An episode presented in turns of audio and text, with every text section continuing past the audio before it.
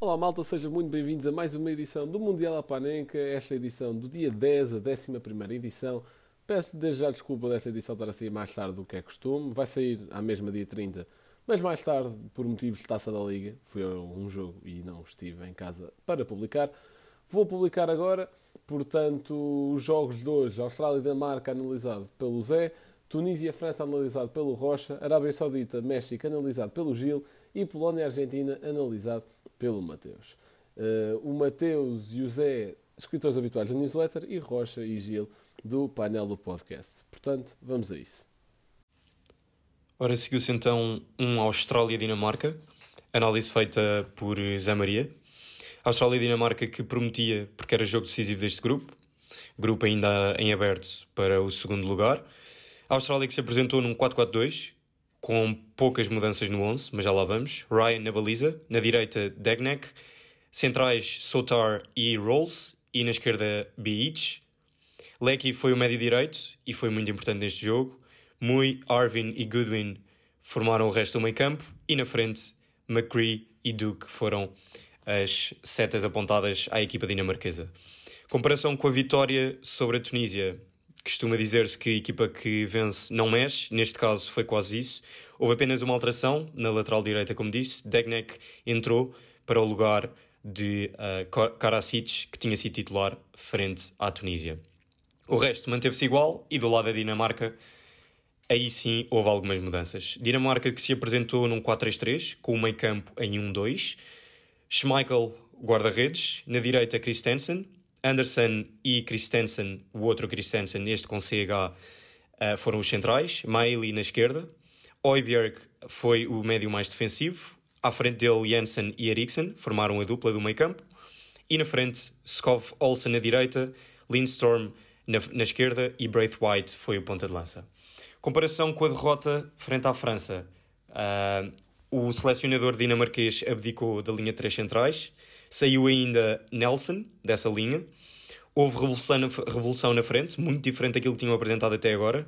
Saiu Damsgaard e Cornelius e só se manteve mesmo Lindstrom, jogador do Frankfurt. Este jogo foi marcado por uma primeira parte que já se antevia uh, quentinha, até porque estava tudo em jogo. A Dinamarca começou por cima, como era de esperar. Uh, é uma primeira parte claramente marcada por este domínio dinamarquês. Precisavam de vencer. A Dinamarca faz três remates à baliza contra dois da Austrália. Tanto Ryan como Schmeichel estiveram bastante bem. Diria que são as grandes figuras desta primeira parte. E de referir algo que notei nesta primeira parte, que foi...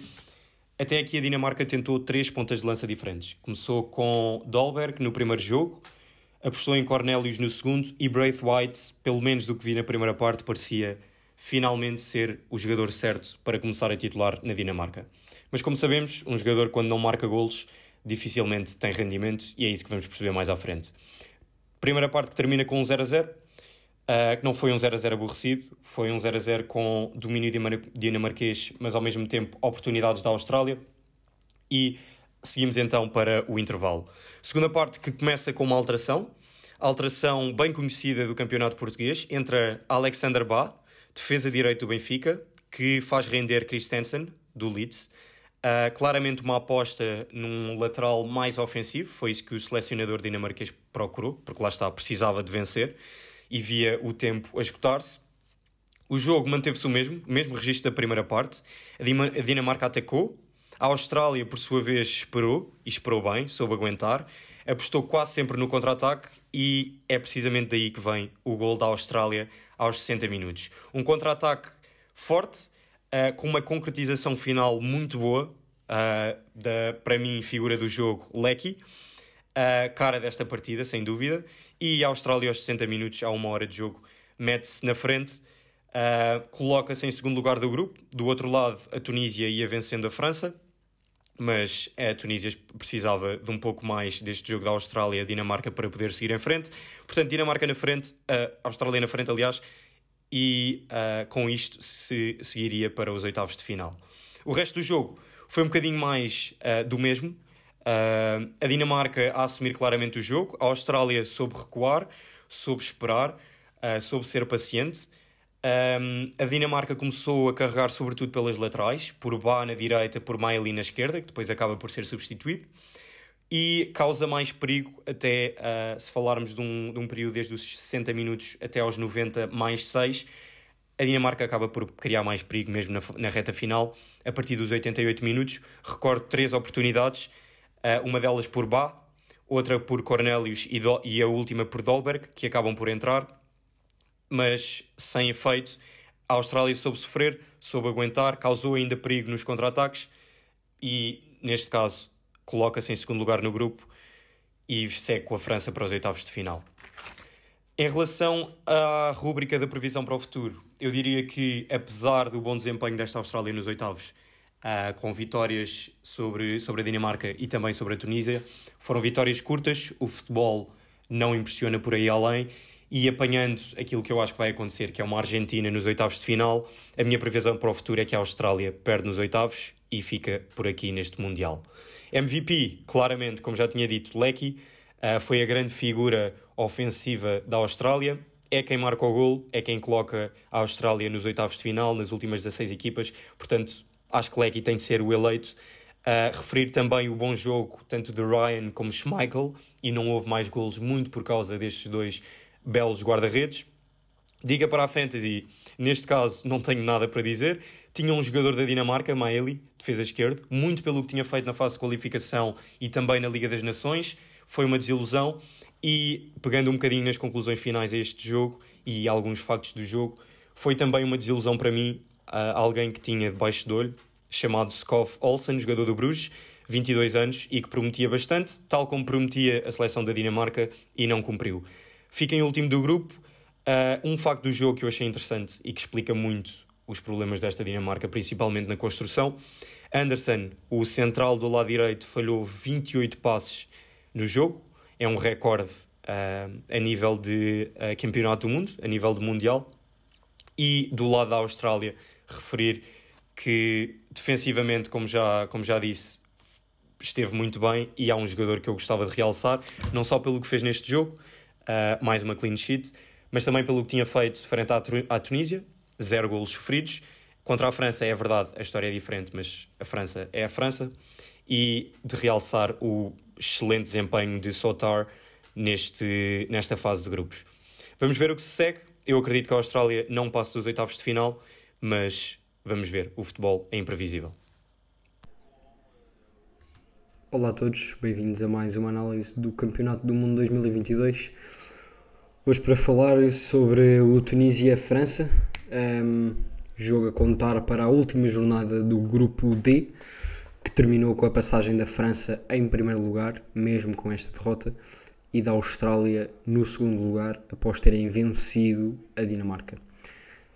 Esta França que alinhou com bastantes mexidas, muitas mesmo, um, inclusivamente no guarda-redes e começando mesmo por aí, Mandanda começou na baliza pelo Loris, uma defesa bastante alterada com Camavinga a jogar praticamente a lateral, Rafael Varane e Konaté uh, a centrais, Dissassi, jogador do Mónaco, uh, do outro lado, um meio campo com Guendouzi, Chouameni, Fofana e Verretou, e na frente com Colomwani e Coman.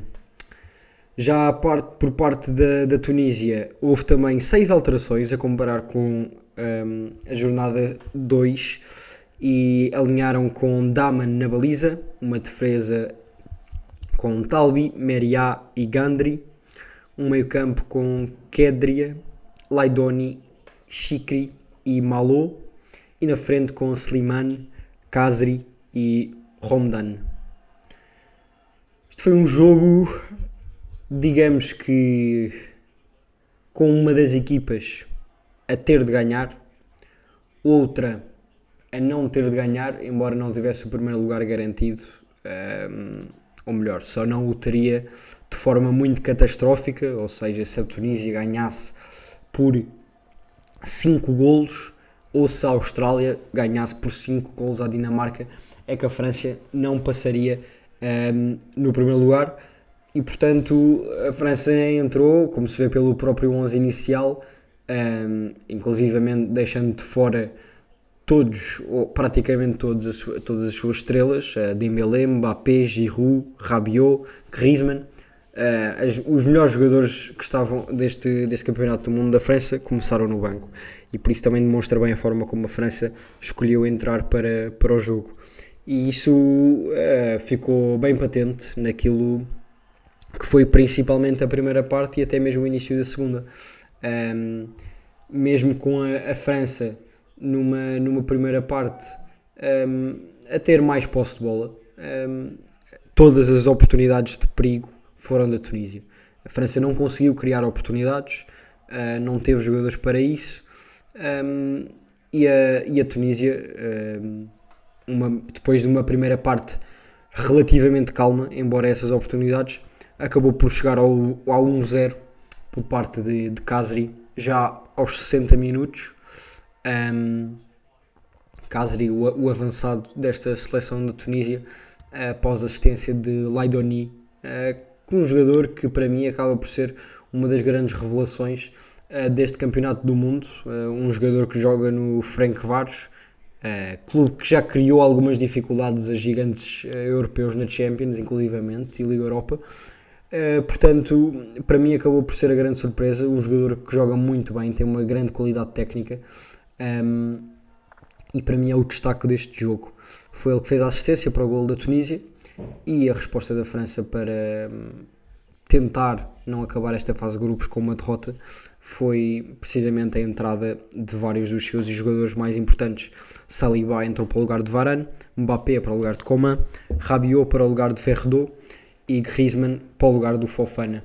Um, aqui a tentarem atacar um pouco mais e o jogo mudou completamente, obviamente com jogadores como Mbappé e Griezmann em campo, o jogo muda um, e foi e isso notou-se na seleção francesa, começou a criar muitas mais oportunidades, a posse de bola que já era superior à Tunísia aumentou. Um, e finalmente nesta segunda parte conseguiram fazer remates à baliza, acabando com 4 no total. Uh, e mais outras tantas oportunidades do golo que não conseguiram concretizar um, em oportunidades de perigo iminente, digamos assim, para a seleção da Tunísia.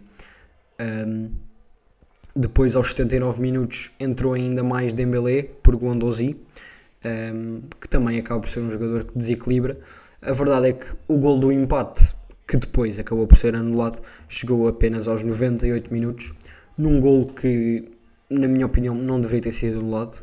Um, Griezmann, no momento do cruzamento do jogador francês, que já não me recordo quem foi, um, estava realmente em fora de jogo. A verdade é que foi um defesa da Tunísia a cortar a bola para a saída da, da área, uh, ainda lá dentro, que, do, do sítio onde Griezmann uh, rematou, e portanto o árbitro acabou por considerar que foi um toque um, não intencional, digamos assim, do jogador da Tunísia, e essa é a única razão para que ele pode ter marcado fora de jogo porque na minha opinião é um corte e sendo um corte e um, um toque deliberado do jogador da Tunísia um, a posição anterior de Griezmann já não, já não conta para, para o efeito.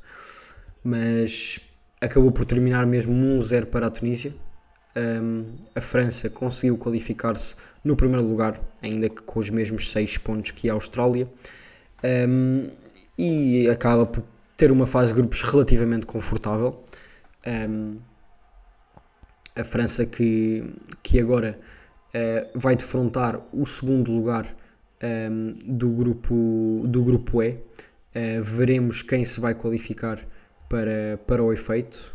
Um, a França que acaba por ser uma das uma das, das grandes das grandes favoritas a este, a este título.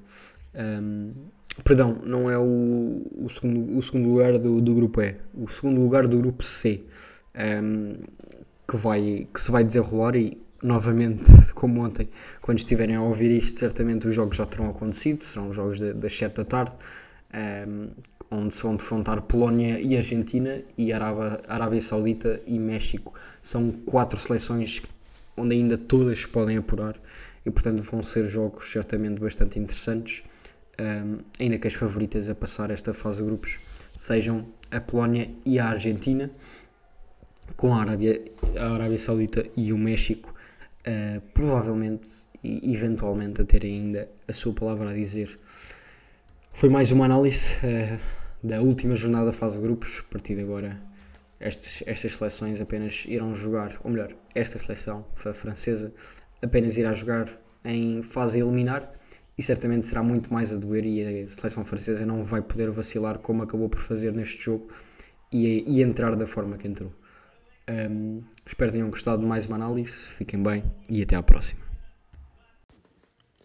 Como é que é pessoal? Tudo bem com vocês? Espero que sim. O meu nome é Mateus e o meu jogo de hoje, desta edição aqui do Mundial Apanenca, foi o Argentina-Polónia. Ora, estas seleções chegavam a este encontro também com tudo em aberto para ver um, como se decidia a passagem à próxima fase. Ainda não havia nenhuma, nenhuma equipa neste grupo certa. Um, pronto, ora, feita a contextualização, vamos entrar na análise. Primeira rubricazinha muito rápida, já sabem: Omelete sem ovos, destaques principais. Vamos a isso. Ora bem, a Argentina entra melhor no jogo, uh, a Polónia fecha-se, assume uma posição defensiva, a Argentina com muito mais bola, muito mais remates, muito, muitas mais oportunidades.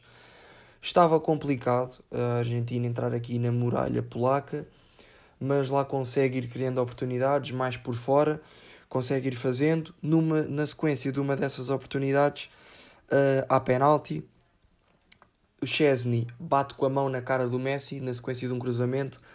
Critérios meio, meio duvidosos, mas o que interessa é que foi penalti e o milagre aconteceu. Messi falhou o penalti, bateu cruzado para, para a sua direita e para a esquerda, para a esquerda de Chesney. Chesney adivinhou o lado, defendeu muito bem o penalti e milagre, Messi falha. Segunda parte, Argentina entra outra vez no mesmo sentido, a querer mais e nem precisou de muito. Golo aos 46 minutos, foi literalmente um golo a abrir a segunda parte.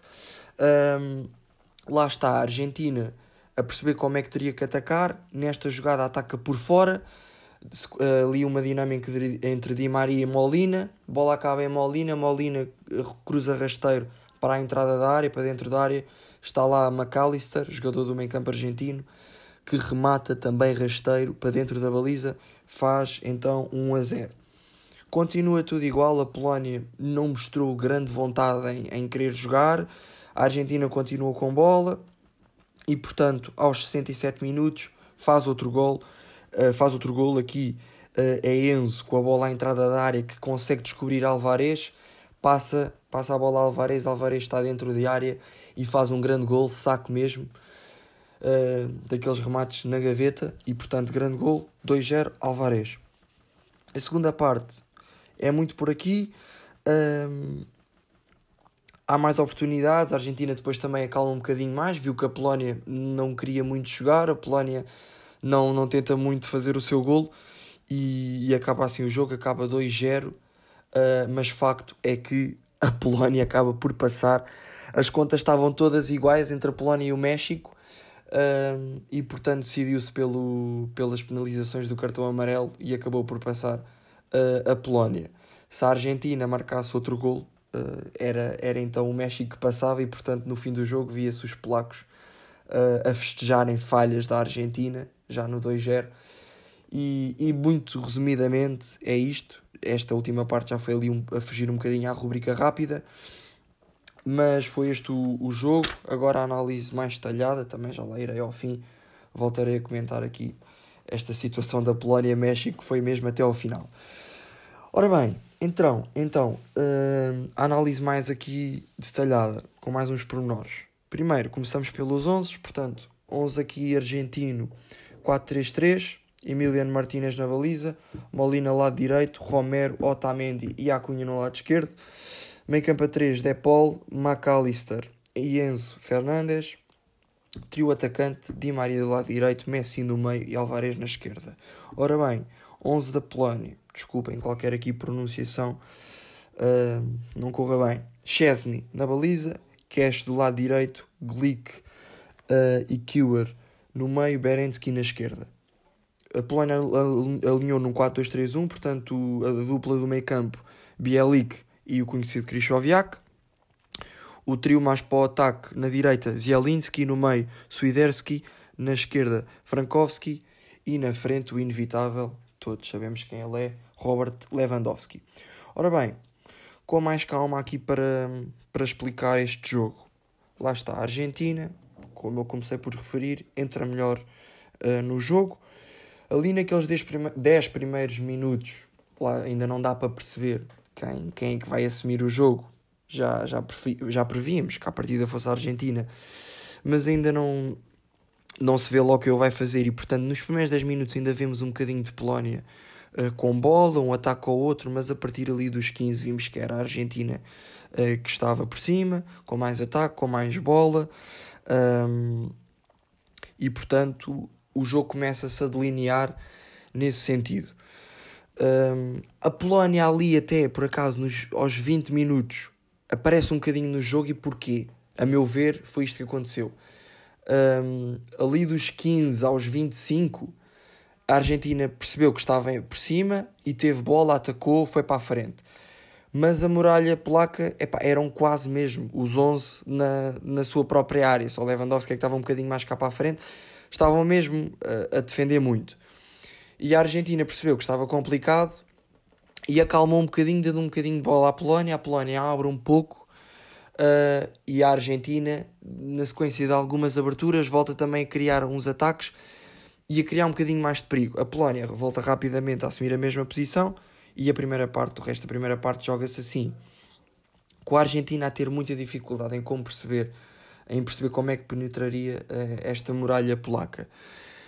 Foi mais por fora que percebeu que, que conseguiriam criar perigo, pelos alas, pelos extremos, e utilizar mais um, o lado direito. Aos 28 minutos tem logo uma oportunidade um, em que lá está, é por fora que ela surge. Há um cruzamento do ala direito e, e Alvarez remata, mas bate num defesa.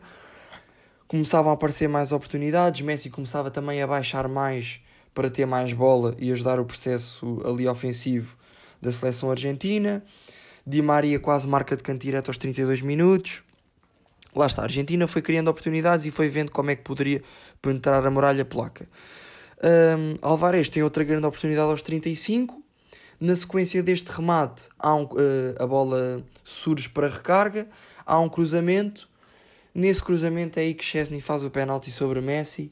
Penalti meio duvidoso. Uh, Chesney vai à bola, acerta com a mão na cara de Messi, mas a bola já tinha batido em Messi e já tinha saído.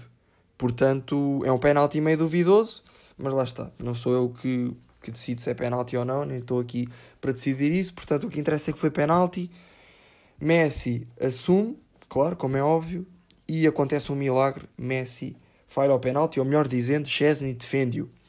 Uh, penalti cruzado, Messi bate-o para a sua direita, Chesney defende-o para a sua esquerda. Portanto, continuava tudo 0 uh, a 0. E lá está, a primeira parte acaba com quase 70% de posse de bola aqui para a Argentina. A segunda parte, apesar de ter os golos, tem menos para contar. É essencialmente os golos primeira parte começa logo uh, a abrir com o gol aos 46 minutos. Um, lá está, o gol surge por um ataque por fora. Dinâmica, dinâmica entre Di Maria e Molina.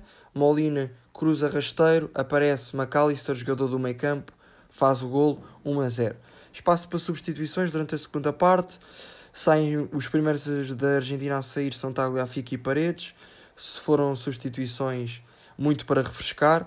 Uh, foram substituições diretas, portanto, entra Tagliafico e Paredes, perdoem-me, disse que saíam, uh, desculpem, entram Tagliafico e Paredes e saem a Cunha e Di Maria, portanto, foram substituições diretas para refrescar. A Argentina continuou forte e marca o segundo gol aos 67 minutos. Enzo, à entrada da área, também faz um grande jogo. O meio campo argentino, no geral, fez um bom jogo, mas já lá chegarei. Enzo, à entrada da área, descobre Alvarez, mete-lhe uma boa bola, Alvarez domina só, remata para a baliza, uh, saca aquele remate em arco para a gaveta, grande gol mesmo. 2-0 para a Argentina e o jogo continuou muito assim. Mais substituições do lado da Polónia e da Argentina, mas que não alteraram aqui o, o rumo do jogo. E depois, pronto, ah, aqui mais para o lado de, dos polacos da Polónia, viveu-se aqui a emoção de fim do jogo por ela ela, Polónia e o México terem contas exatamente iguais, por acaso é uma curiosidade engraçada. E, e estava tudo em aberto. Depois lá se, lá se foi ver os critérios e era a, a Polónia que passava por ter menos amarelos em relação ao México. Precisava era de ficar tudo igual como estava e ficou. O jogo do México não mais se alterou e o da Argentina também não. E lá está, os polacos, cada jogada falhada aqui no final do jogo pela Argentina era como se tivessem festejar um gol e, e o jogo acaba assim, acaba 2-0.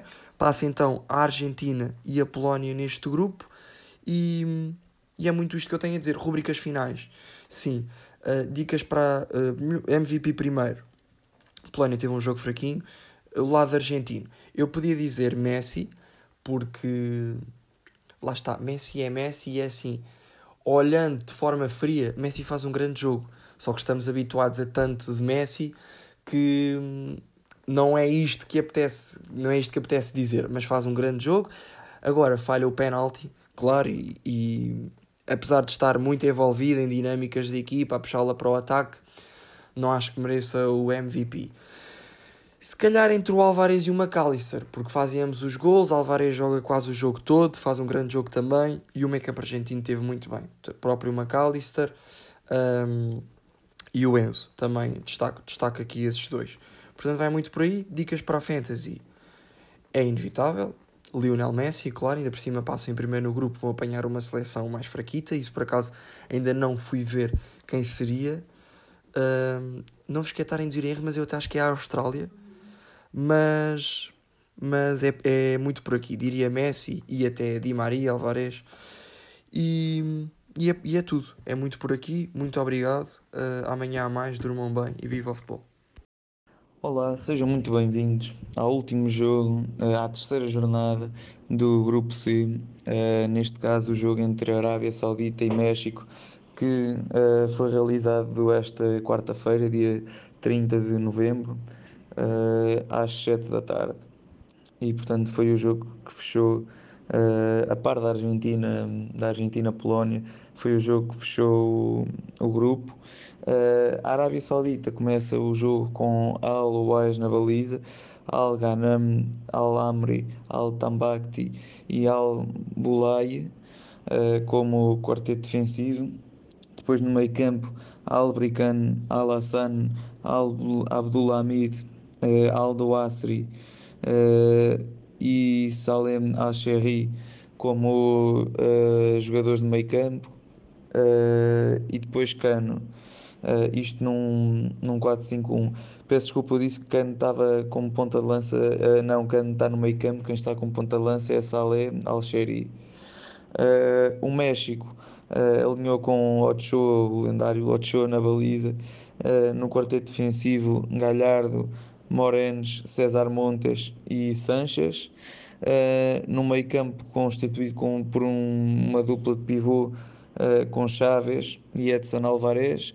Depois, três homens no apoio ah, ao ponta de lança Martin, que eram Vega, Pineda e o mais conhecido, talvez, desta equipa, a par da Ochoa, Harving Lozano.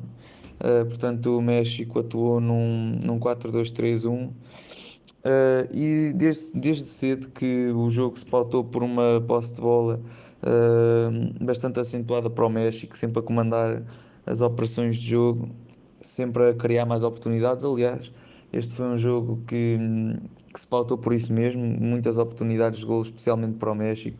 Uh, dos, dos, jogos que analisei até agora na, na, fase, nesta fase de grupos, que apesar de terem sido poucos, foi este o jogo em que vi mais oportunidades de gol de longe.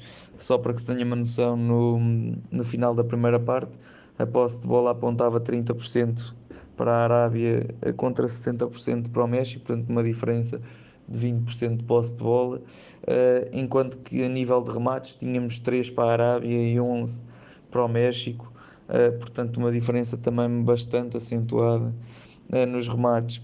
Mas apesar da quantidade de oportunidades que da, do México na primeira parte, ia sempre esbarrando ou com um corte da, da equipa da Arábia, ou então com a inspiração do guarda-redes, Al Wise. na segunda parte, a situação muda Uh, ou seja, a situação em termos de marcador, não em termos do que estava a ser o jogo e da atuada de jogo, porque isso aí manteve-se com um ascendente do México na posse de bola e nos remates. Uh, o México faz o 1-0 num canto uh, batido e desviado ao primeiro poste e aparece mesmo no, no centro da, da pequena área uh, o ponta de lança Martin que empurra já, já com o guarda-redes fora do lance para, o, para 1-0 para o México. E pouco tempo depois uh, acontece o, o 2-0, um grande golo, um golaço de, de livre uh, apontado por Chaves, apenas o segundo livre convertido em golo neste Campeonato do Mundo. O primeiro tinha sido precisamente ontem e até, até analisei esse jogo do, da Inglaterra uh, em que, contra o Gales, em que marca Marcus Rashford e que faz esse gol de livre. Este é um livre também ainda, ainda mais bonito, um gol uh, mais longe ainda, portanto, uh, um gol ainda melhor do que o de ontem de livre. e depois, no, mesmo ao cair do pano, a Arábia faz o, o 2-1, reduz. Uh, numa, numa boa jogada no seu, no seu corredor direito, uh, uma boa combinação uh, com Alda Wazri e, e é mesmo o Alda Lázaro que depois de uma tabelinha consegue faturar e na, no cara a cara, fica no cara a cara com, com Guilherme Ochoa e consegue faturar um, um golo para, para a Arábia Saudita, golo esse que acaba por pesar bastante nas contas, já que o México uh, fica, pelo, fica pelo caminho desta fase de grupos e esse golo foi decisivo nessa eliminação do México.